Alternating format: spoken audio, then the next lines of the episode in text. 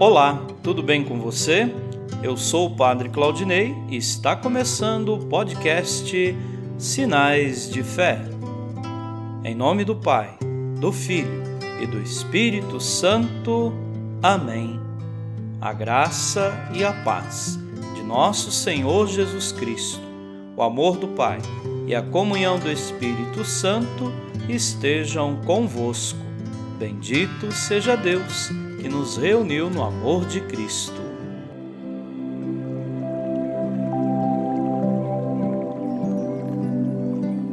O Senhor esteja convosco, Ele está no meio de nós. Proclamação do Evangelho de Jesus Cristo, segundo Lucas. Glória a vós, Senhor. Naqueles dias, Jesus foi à montanha para rezar e passou a noite toda em oração a Deus. Ao amanhecer, chamou seus discípulos e escolheu doze entre eles, aos quais deu o nome de apóstolos: Simão, a quem impôs o nome de Pedro, e seu irmão André, Tiago, Tiago e João, Felipe e Bartolomeu, Mateus e Tomé, Tiago, filho de Alfeu, e Simão, chamado Zelota, Judas, filho de Tiago, e Judas Iscariotes aquele que se tornou traidor. Jesus desceu da montanha com eles e parou num lugar plano. Ali estavam muitos dos seus discípulos e grande multidão de gente de toda a Judéia e de Jerusalém, do litoral de Tiro e, de, Sidônia. Vieram para ouvir Jesus e serem curados de suas doenças. E aqueles que estavam atormentados por espíritos maus também foram curados. A multidão toda procurava tocar em Jesus, porque uma força saía dele e curava a todos. Palavra da salvação. Glória a vós, Senhor.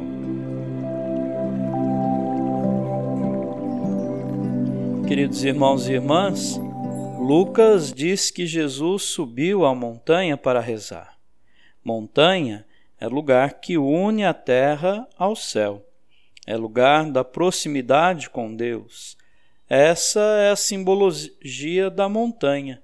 Além disso, a montanha é lugar de culto e oração.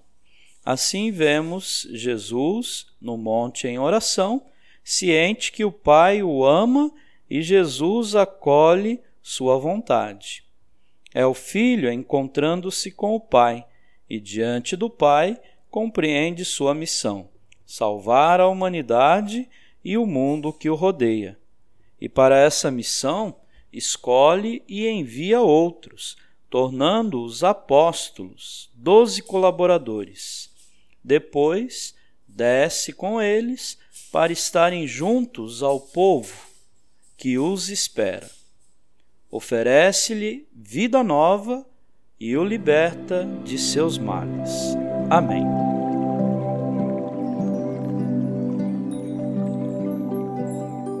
Nesse momento, coloquemos nossas intenções para o dia de hoje e rezemos juntos. Pai nosso, que estais nos céus, santificado seja o vosso nome. Venha a nós o vosso reino. Seja feita a vossa vontade, assim na terra como no céu. O pão nosso de cada dia nos dai hoje.